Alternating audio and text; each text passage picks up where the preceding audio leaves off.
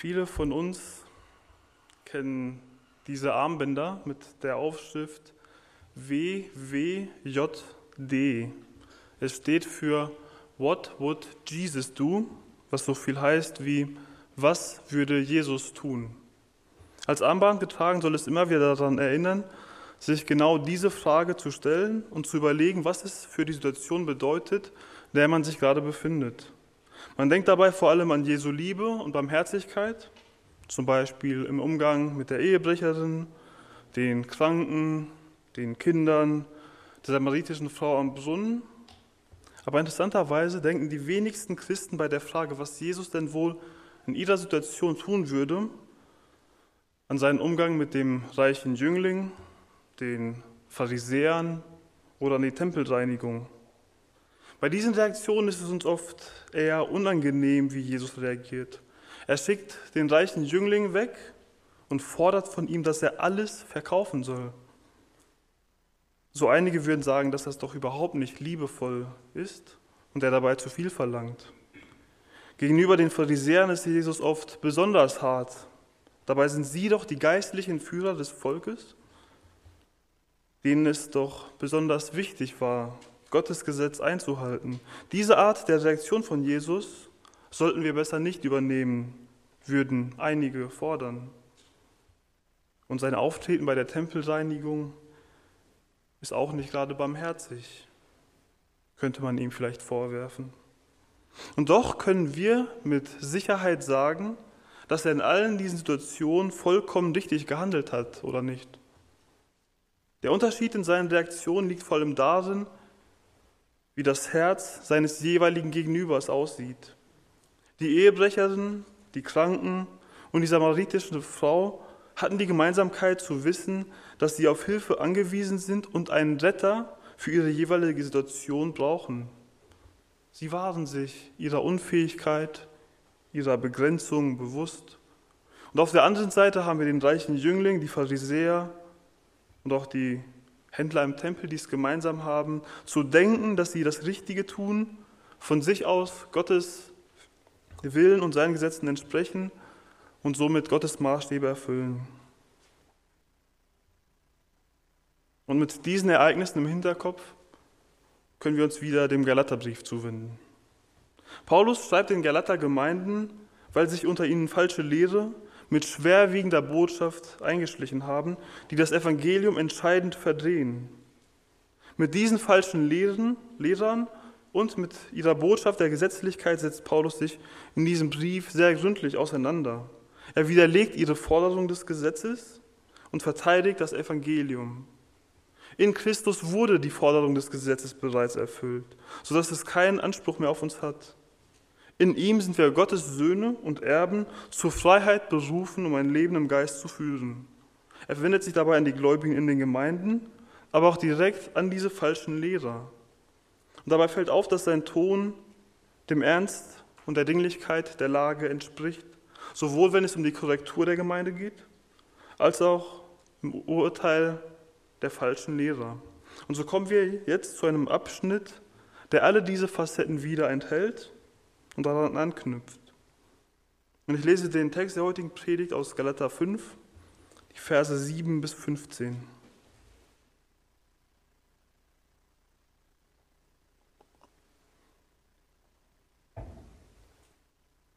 Galater 5, 7 bis 15. Ihr lieft gut. Wer hat euch aufgehalten, dass ihr der Wahrheit nicht gehorcht? Die Überredung kommt nicht von dem, der euch berufen hat. Ein wenig Sauerteig durchsäuert den ganzen Teig. Ich traue euch zu in dem Herrn, dass ihr nicht anders gesinnt sein werdet. Wer euch aber verwirrt, der wird das Urteil tragen, wer er auch sei. Ich aber, ihr Brüder, wenn ich noch die Beschneidung verkündigte, warum würde ich dann noch verfolgt? Dann hätte das Ärgernis des Kreuzes aufgehört. Oh, dass sie auch abgeschnitten würden, die euch verwirren. Denn ihr seid zur Freiheit berufen, Brüder. Nur macht die Freiheit nicht zu einem Vorwand für das Fleisch, sondern dient einander durch die Liebe. Denn das ganze Gesetz wird in einem Wort erfüllt, in dem du sollst deinen Nächsten lieben wie dich selbst. Wenn ihr einander aber beißt und fresst, so habt Acht, dass ihr nicht voneinander aufgezehrt werdet. Diesen Abschnitt könnte man wieder in zwei Teile teilen. In den Versen 7 bis 12 wendet Paulus sich direkt den Galatern zu, um aufzuzeigen, wie sich die Gesetzlichkeit in ihrem Leben ausgewirkt hat und welche Folgen es noch haben wird. Einige ähnliche Einschübe haben wir auch schon in den früheren Abschnitten gesehen, welche verdeutlichen, dass es Paulus nicht nur darum geht, die richtige Lehre zu vermitteln, sondern auch, dass diese Lehre Anwendung in ihrem Leben finden soll. Diese Einschübe verdeutlichen seine Sorge um die Galater. Im zweiten Teil dieses Abschnitts knüpft er wieder an den roten Faden des Briefes an, in welchem es um ihre Berufung zur Freiheit und dem richtigen Umgang damit geht. Am Anfang dieses Abschnittes stellt Paulus den Galatern in Vers 7 ein gutes Zeugnis über ihre Anfänge aus. Dafür benutzt er hier wieder das Bild eines Läufers, wie es Paulus in seinen Briefen häufiger tut. Dieser Läufer befindet sich auf der Laufbahn, die er mit der Nachfolge eines erretteten und hingegebenen Christen auf dem Weg eines Lebens zur Ehre Gottes vergleicht. Ein solcher Läufer läuft mit großer Anstrengung verzichtet auf viele Annehmlichkeiten und hat das Ziel fest in den Augen, welches ihm einen großen Preis einbringt. An einen solchen Läufer denkt, denkt Paulus hier und rückblickend lobt er die Galater dafür, dass sie früher gut aus den Startblöcken gekommen sind und auch ein gutes Stück gut gelaufen sind, diesen Wettkampf ernst genommen haben und mit den richtigen Mitteln geführt haben. Es ist eine der ganz wenigen Stellen dieses Briefes, in welchen Paulus lobende Worte für die Galater findet. Aber auch dieses Lob hier ist nur auf die Vergangenheit bezogen und es gilt nicht mehr für ihren aktuellen Zustand. Denn die Galater wurden aufgehalten. Die Frage danach, wer sie aufgehalten hat, dürfte an dieser Stelle rhetorisch sein, weil es ja im Kontext dieses Briefes sehr klar ist, von wem die falsche Lehre kommt. Es sind die jüdischen Irrlehrer, die sich für die verpflichtende Einhaltung des Gesetzes einsetzen. Sie messen dem Kreuz durchaus eine, einen gewissen Wert zu, aber um wirklich errettet zu sein, so behaupten sie, muss anschließend noch das Gesetz eingehalten werden. Aber diesen Punkt hat Paulus in den Kapiteln 3 und 4 schon ausführlich widerlegt. Und trotzdem ist es so weit gekommen, dass der Einfluss dieser Irrlehrer erfolgreich war sodass die Galater nicht mehr der Wahrheit gehorchen. Jesus Christus behauptet von sich, der Weg, die Wahrheit und das Leben zu sein. Niemand kommt zum Vater als nur durch ihn. Vor dieser Wahrheit wurden die Galater aufgehalten, sodass sie ihr nicht mehr gehorchen. Gleichbedeutend damit sind sie auch etwas vom Weg zum Vater abgekommen. Sie sind vom Weg der Heiligung abgekommen, Jesus immer ähnlicher zu werden Sie sind vom Weg abgekommen, Gott zu verherrlichen und für ihn allein zu leben. Sie leben nicht mehr im Gehorsam gegenüber Gott und das hat weitreichende Folgen in ihrem Leben. Paulus verdeutlicht es noch weiter, indem er betont, woher diese Botschaft kommt, beziehungsweise von wem sie nicht kommt. Die Überredung kommt nicht von dem, der euch berufen hat. Jeder Gläubige der Jesus als seinen Erretter angenommen hat und folglich als Kind Gottes adoptiert wurde, ist von Gott dazu berufen, ein entsprechendes Leben zu führen. Heilig zu sein, wie Gott heilig ist. Ihm nachzufolgen und ihm durch das Wirken des Heiligen Geistes ähnlicher zu werden. In der Wahrheit und im Licht des Evangeliums zu leben. Es ist also eine Berufung, eben jener Wahrheit entsprechend zu leben, welche neues Leben gegeben hat und welcher die Galater eben nicht mehr gehorchen. Und das macht es schon ganz klar, wieso diese Überredung nicht von Gott kommen kann. Es steht ja im absoluten Gegensatz zu dem, wozu Gott sie berufen hat. Und deshalb muss Paulus den Ursprung dieser Verwirrung an dieser Stelle auch nicht unbedingt beim Namen nennen. Denn alles, was das Glaubensleben betrifft, aber nicht von Gott kommt, gilt es abzulehnen und zu verwerfen. Je besser ein Gläubiger die Stimme seines Herrn kennt, desto leichter erkennt er, was nicht von Gott kommt und kann umso besser erkennen, was gilt und was nicht gilt. Ein kleiner Aufruf sich mehr mit diesem Gott zu beschäftigen, um ihn besser zu kennen. Um auf die gefährlichen und weitreichenden Auswirkungen dieser falschen Lehre hinzuweisen, bedient sich Paulus eines weiteren Bildes, welches in der Bibel häufig verwendet wird, dem Bild des Sauerteigs. Sauerteig ist ein Teig, der bestimmte Bakterien und Hefen enthält, sodass dieser Teig gärt. Es führt dazu, dass sich diese Gärung im ganzen Teig immer weiter verbreitet, bis der ganze Teig gesäuert ist.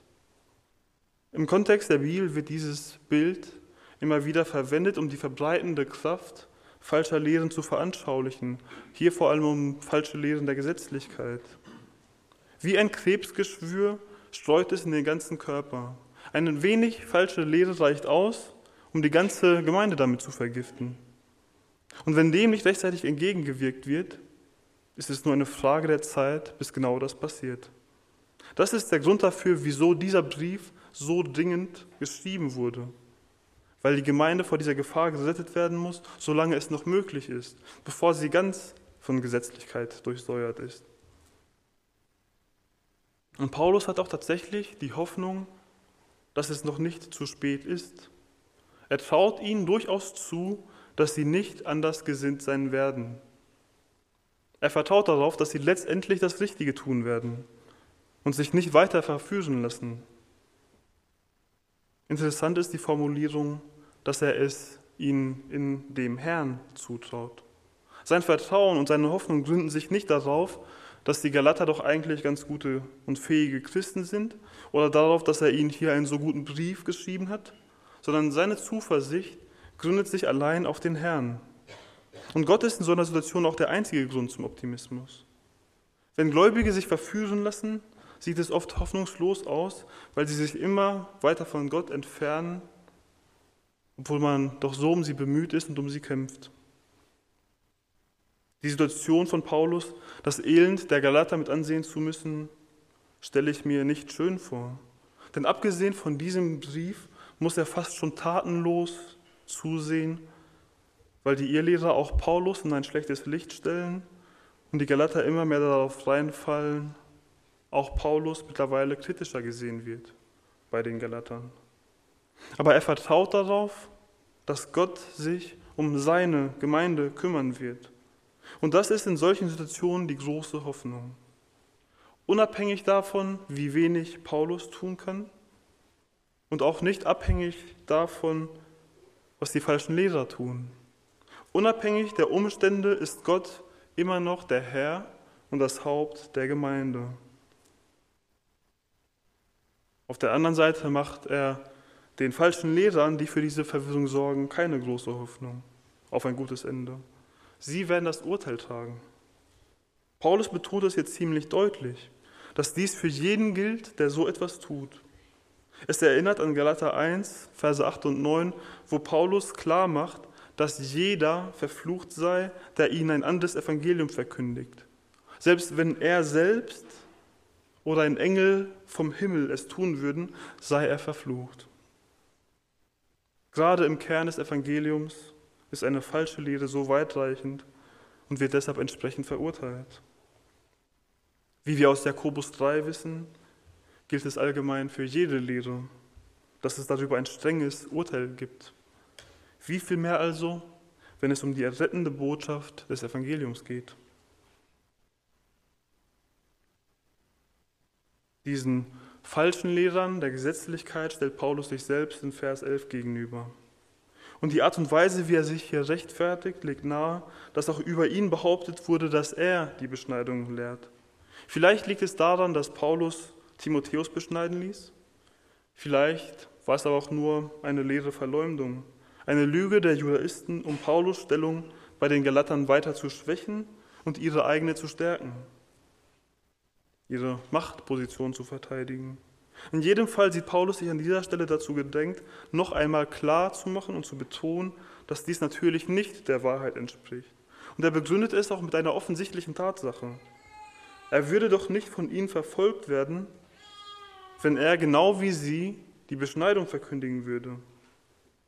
In seinem Dienst hat Paulus viel schwere Verfolgung erlitten, aus vielen Lagern, aber eben auch ziemlich stark aus seinem eigenen Volk. Von dem Volk, das von diesem Gesetz so sehr geprägt war, dass sie davon unter keinen Umständen loslassen wollten. Wenn Paulus mit ihnen in diesem aus ihrer Sicht zentralen Punkt übereinstimmen würde, wieso sollten sie ihn dann noch verfolgen? Das Ärgernis des Kreuzes gäbe es für sie dann nicht mehr. Aus der Sicht eines Ungläubigen, Jude oder Heide, liegt das Ärgernis des Kreuzes darin, dass das Gesetz seine Gültigkeit verloren hat und der Mensch sich nicht selbst vor Gott rechtfertigen kann. Das Kreuz sagt aus, dass kein Mensch Gottes Maßstab entsprechen kann und vor Gott dadurch gerechtfertigt werden kann. Deshalb ist der Mensch auf Gottes Gnade angewiesen. Das Kreuz sagt aus, dass dies der einzige Weg zu Gott ist. Und das ist natürlich ein Dorn im Auge eines Menschen, der sich selbst für gar nicht so schlecht, für gerecht und gut genug hält, Gottes Maßstab von sich aus zu erfüllen. Vor allem aber bei diesen selbstgerechten Juden hier, bei den Pharisäern, die dem Gesetz Gottes sogar noch weitere Zusätze anfügen, um von sich selbst ein noch besseres Bild zu haben. Hätte Paulus gelehrt, dass zusätzlich zum Kreuz weiterhin das Gesetz zur Rechtfertigung notwendig wäre, gäbe es all diese Probleme mit diesem Lager der Judaisten nicht. Aber vom Gesetz konnten sie nicht loslassen. Am Kreuz scheiden sich die Geister zwischen Glauben und Unglauben, zwischen Gnade und Werksgerechtigkeit, zwischen allein in Christus und der Ansicht, doch gar nicht so schlecht zu sein und damit auch zwischen Errettung und Verdammnis, zwischen Leben und Tod. Für diese entscheidende Botschaft ist Paulus auch bereit, Verfolgung auf sich zu nehmen.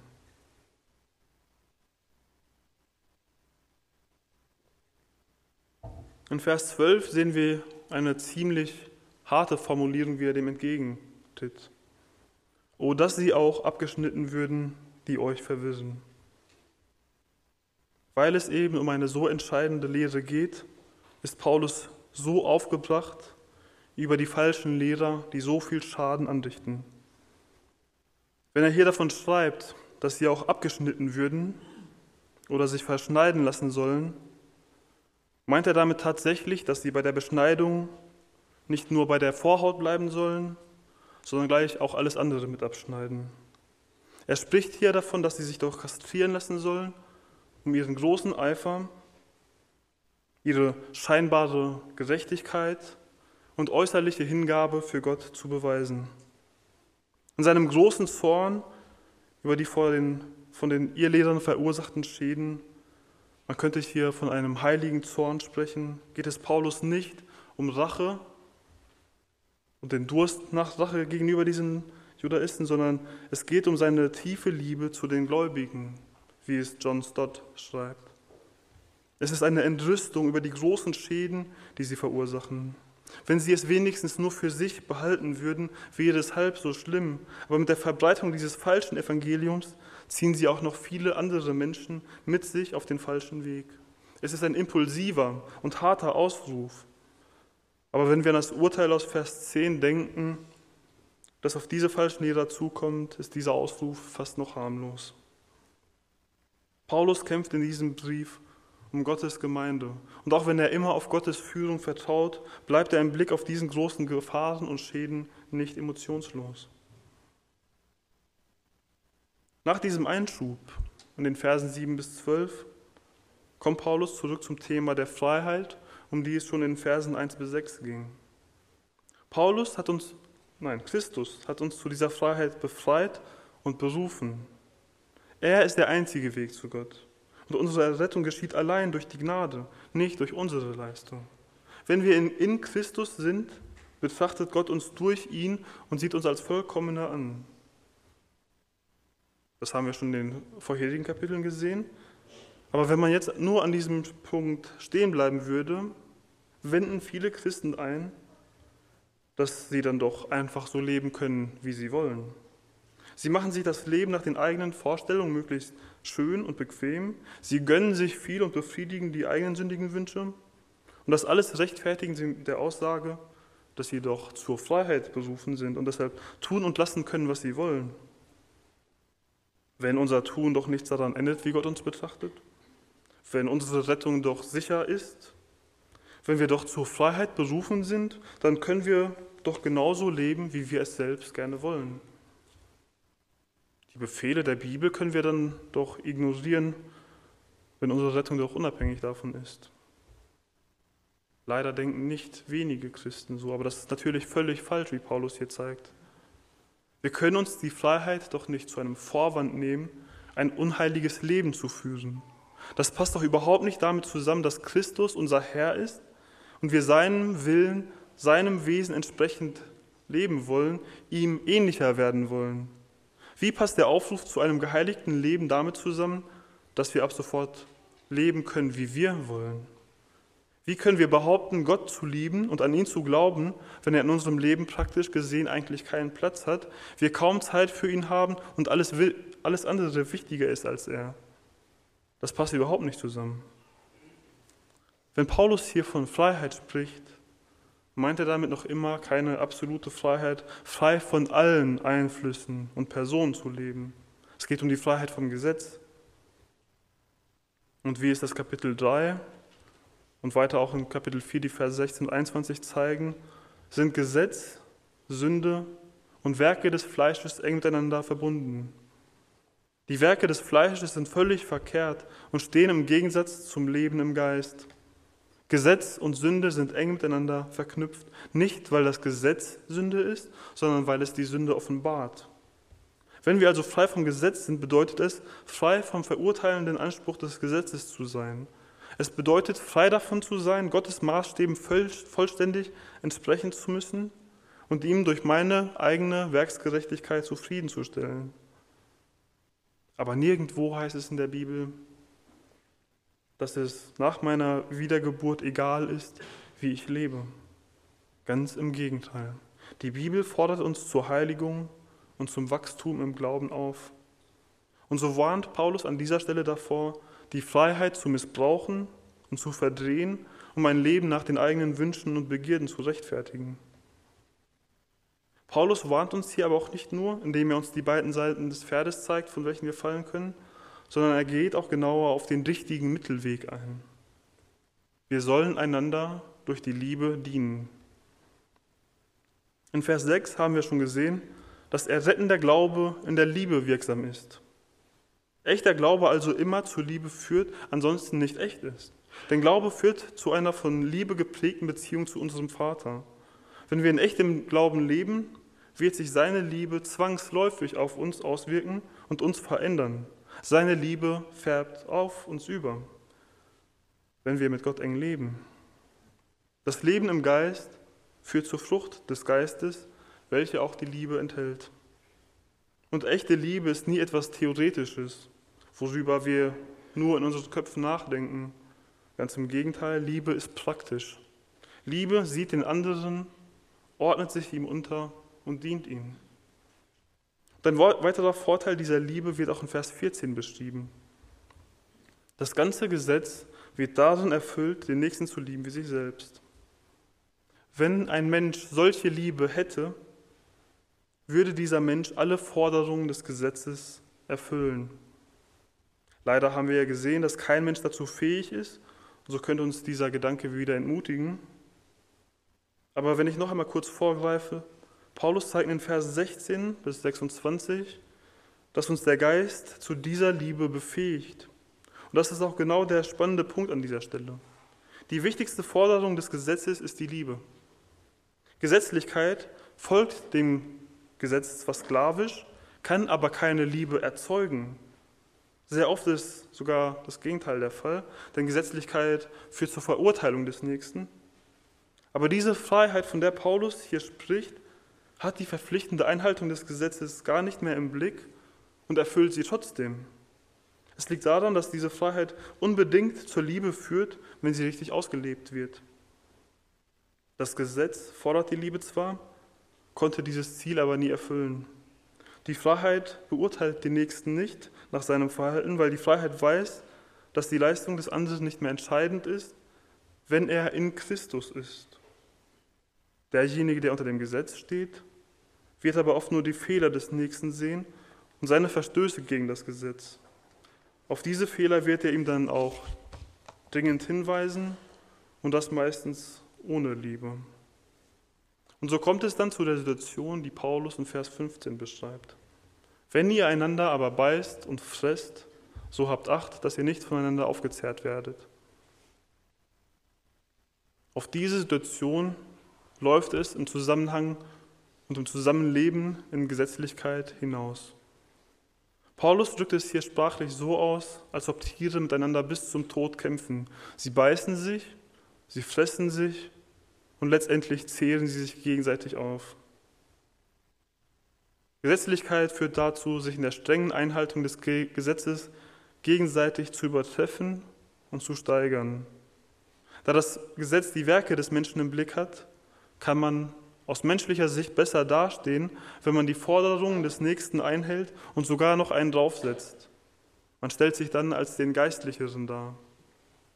Ein solches Verhalten, den anderen übertrümpfen zu müssen oder wenigstens mithalten zu können, führt immer zu solchen Kriegen. Es wird auf jeden Fehler geachtet, jeder Fehler des anderen wird groß gemacht und schwer kritisiert. Es wird in alle Richtungen geschossen, bis es nur noch Zerstörung gibt, aber keine Erbauung mehr. Das ist die düstere und lieblose Situation, auf die Gesetzlichkeit hinausläuft. Und ich denke, wir stimmen alle darüber ein, dass das keiner haben will. Es zerstört die Gemeinde Gottes.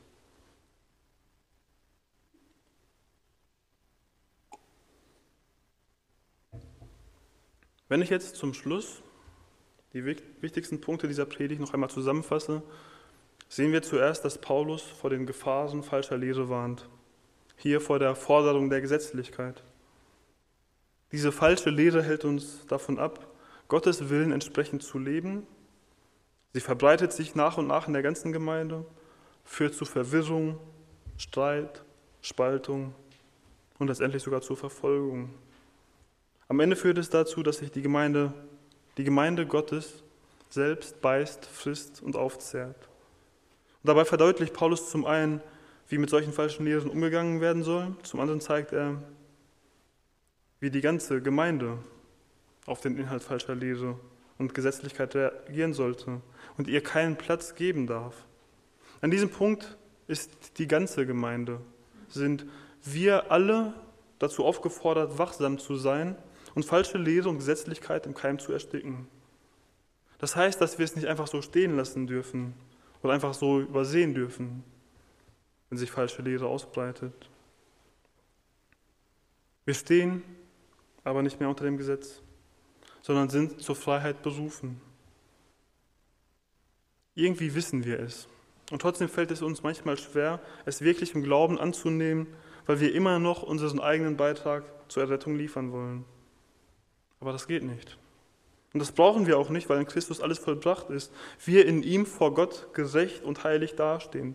Wenn wir denken, dass wir einen Teil zur Rettung beitragen müssen, bedeutet es, dass wir Gott und seinem Wort nicht glauben und vertrauen. Lass uns deshalb immer wieder vor, die, vor Augen führen, was er für uns getan hat und wer wir in, in ihm bereits sind. Wenn wir das tun, führt es uns auch dazu, dass wir diese Freiheit richtig ausleben und sie nicht missbrauchen. Paulus warnt davor, von der anderen Seite des Pferdes zu fallen und zu folgern, dass man dann doch alles machen kann, was man will, wenn man wirklich frei ist. Aber das ist mit dieser Freiheit nicht gemeint. Frei sind wir nur in Christus. Und in Christus zu sein bedeutet, der Heiligung nachzujagen und die Sünde zu hassen. Es wird dabei immer wieder passieren, dass wir sündigen, dass wir unvollkommen sind. Aber grundsätzlich muss die Ausrichtung klar sein und wir dürfen die Sünde nicht dulden, erst recht nicht rechtfertigen. Freiheit bedeutet aber auch, dass diese Sünde dann tatsächlich vergeben ist und man sich nicht immer wieder aufs Neue selbst verurteilen muss. Den richtigen Mittelweg sehen wir in der Aufforderung zur Liebe und daraus resultierend in gegenseitigem Dienst. Es ist die Liebe Gottes, die wir weitergeben sollen. Die Liebe Gottes, die sich auf uns abfärbt, weil wir als seine Kinder in enger Gemeinschaft mit ihm leben und die er deshalb in uns bewirkt. Liebe ist nichts, was man nur empfindet oder nur behauptet, sondern Liebe ist etwas, das immer praktisch wird. Liebe sieht den Nächsten und sucht danach, wie sie ihm dienen kann. Liebe verurteilt nicht, sondern unterstützt. Liebe lehnt sich nicht zurück und fragt sich nicht, was sie für den anderen überhaupt tun kann, sondern Liebe wird kreativ und findet immer einen Weg dafür. Liebe kann mit den Unvollkommenheiten des Nächsten umgehen. Letztendlich hat Liebe in der Gemeinde immer das Ziel, die Gemeinde zu erbauen, Christus ähnlicher zu werden, sich gegenseitig zu dienen, weil man in Christus ein Leib ist. Der Glaube ist erst in der Liebe wirksam. Lass uns deshalb als Gemeinde diese Aufgabe immer wieder bewusst aufs Neue annehmen und praktisch werden lassen. Amen.